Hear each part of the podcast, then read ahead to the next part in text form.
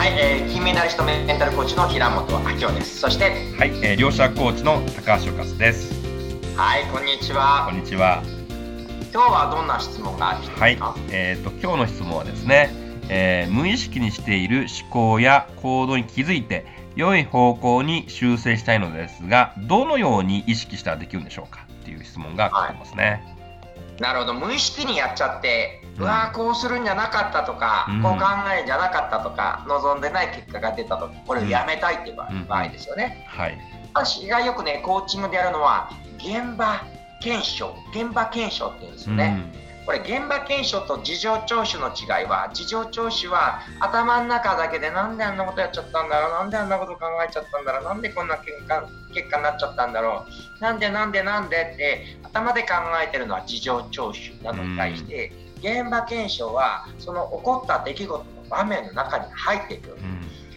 例えば無意識的にやっててこれまずいなって最近思った時の具体的な何月何日何時何分何秒とまでいかないけど、はい、それ先週の木曜日だなと、金曜日だなみたいな場面に入っててじゃあその時目の前に何々さんがいて何て言ってきて自分がどう感じてどう反応してみたいな感じでまるで今ここで起こってるかのように言葉のやり取りから感情の動きあっててる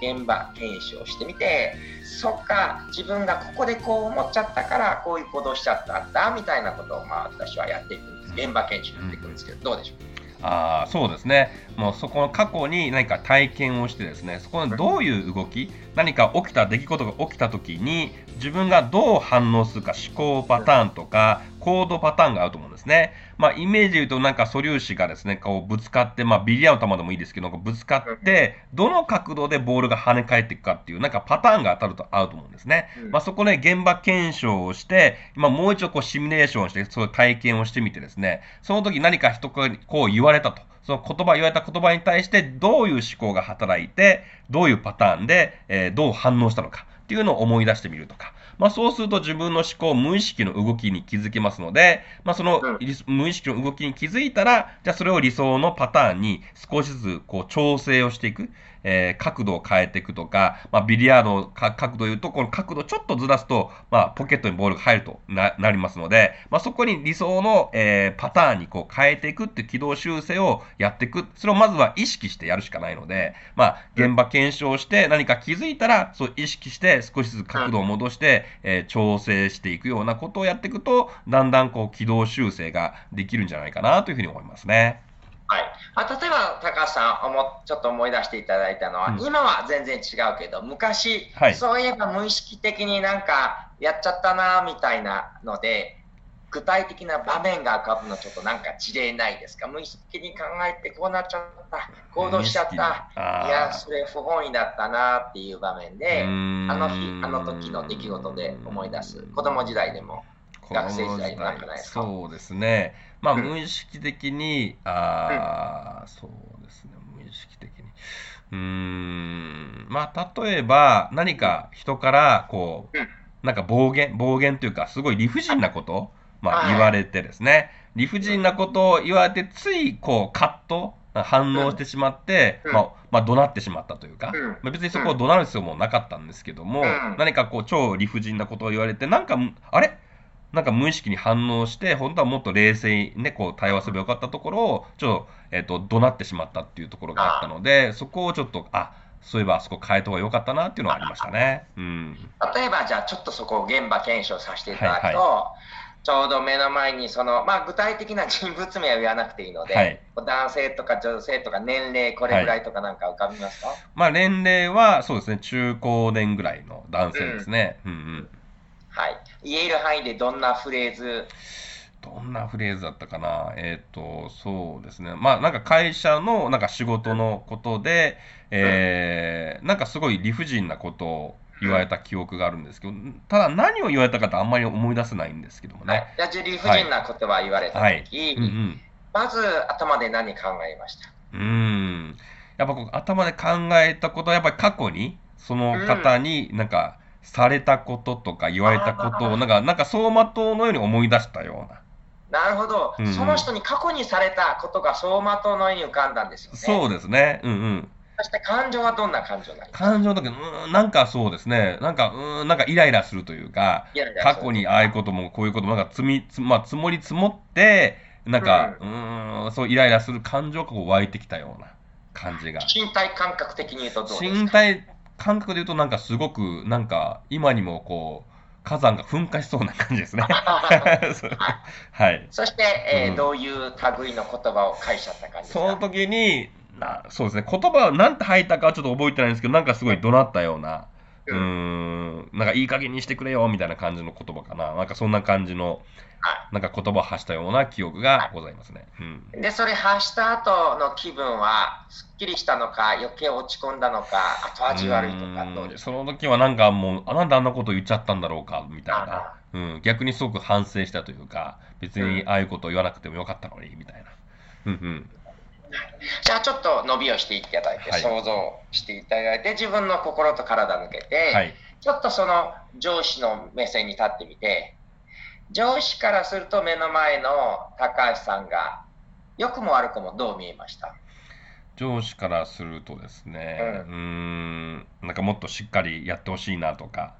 うん、ちゃんと仕事をね、えー、やってほしいなっていう気持ちは多分あったと思いますね。うん、それはこうプラスの意味で期待してるのか、マイナスの意味でちょっとダメ出してるのか、どちらもあるのか、どんな感じですか、上司から上司から言うと、まあ、期待してるというか、なんでこの人はできないんだろうかみたいな感じで、うん、もっとできたらいいのになみたいな感覚かなと思いますね。うん、じゃあ、上司から見ると、高橋さん、もっとこんな風にできたらいいなって思ってる。はい。とした？うんうん、どんな期待がありますか？そうですね、期待は、まあ、これがちゃんとね、えーまあ、ちゃんともう本当、プロとして、やっぱ仕事をきっちり、こうややることによってやっぱり一人前というか、うん、うん、やっぱり上司としては一人前になってほしいという気持ちがあったのではないかなと思いますね。なるほど、うん、プロとして一人前になってほしいという気持ち、うん、この上司の中にあったんですね。はい、はい、では、伸びをして上司からも抜けて、この目の前に2人部下と上司がいるんですけど、はい、第三者の遠い目線から見てこの2人どう見えますか？プロとして頑張ってほしい上司、え。ー、口はね、ああいうに言っちゃったけど、本当はそういう。はい、こっちの方は、まあ、この一場面じゃなく走馬灯のように浮かんで言っちゃったけど、うん、第三者目線で見えると、この2人、どうそうですね、本当はもともと、ね、最初出会った時すごく仲良しですごく和気あいあいとしてすごく幸せっていうか楽しかったので本当はそういう状態にまたそういう関係になりたいなとお互い思ってるように見えますね。うん、うん。じゃあ例えばその上司目線にもう一回立っていただいて、はい。うんうん、こんなふうに言われたらどうでしょう？あ、何々さん、ありがとうございます。で、えー、もともと何々さんはすごい私に期待してくれて、プロとして一人前になるためにこんなふうに言ってくださると思います。そして最初出会った頃もこんな思いで頑張って、えー、ね、えー、一緒にやろうって言ってくださって本当に嬉しいです。ただ、少しちょっとそういうやり方すると私的にもちょっとね、今までの何箇所か思い出して、ちょっと嫌な思いがするので、もう少しできてるところを認めて励ましてくれたら嬉しいです。まあ、っていうふうに高橋さんが上司に言ったら、はい、上司どんな気持ちですか？そうですね、まあ、上司としてはちょっときつく言い過ぎたかなとか、ちょっと言い方を変えようかなとか、少し、まあ、改善していくんじゃないかなと。うん、はい、っていう感じで、これがこう、まあ、ちょっとした味見の現場検証。現場検証ですね。はい、登場人物それぞれ、うんうんうん、えー、思考、感情、身体感覚味わって、相手のポジションも思考、身体感覚味わって、俯瞰目線で、本当はどうなったらいい、じゃあ違うパターンでやる。まあ、こんな風に現場検証してやっていけるんですけど、はい、はいいかがでした？そうですね。やっぱりこの何か言われた時の反応として、過去の体験とか過去言われたことをなんか走馬灯に回想したというか、なんかそういう思考パターンが多分あったと思うんですね。で、それが、まあ思考パターンが積もり積もってなんか言ってしまったので、そこを変えたら、えー、もしかしたらですね、うん、反応が変わっていくんじゃないかなというふうに今、こう体験してて気づきましたね。なので、はい、まあ、まさに今おっしゃったようにこのカチンときて言い返しちゃった瞬間は怒られたところだけ走馬灯のように覚えてるんだけどさらにずっと前で言うとおそらく一緒に協力してやろうっていうところだったり、上司の立場からすると、やっぱりプロとして一人前になってほしいっていう思いがあったり、はい、みたいなこう人の善意だったり、過去よかった時も含めると、またちょっと視点がそうですね変わ変わって違う反応はい、そうですね。まあ、はい、はいはい、ありがとうございます。まあ、こんな感じで多分視点を変えたり、現場検証すると、なんか体験するといろんな気づきとかあるので、まあ、そうすると無意識のこうパターンというか、無意識の行動パターンとか言動パターンを少し変えていく、えー、なんかきっかけになるんじゃないかなと思いました。ということで、ぜひ今日のワンアクションは、えーと、無意識にやってしまった時を今みたいに目の前に誰がいて自分がどう感じてどう発想して相手のポジションでどういうとか俯瞰してどうかぜひね現場検証していただければと思いますけどはいよろしいでしょうかね？はい、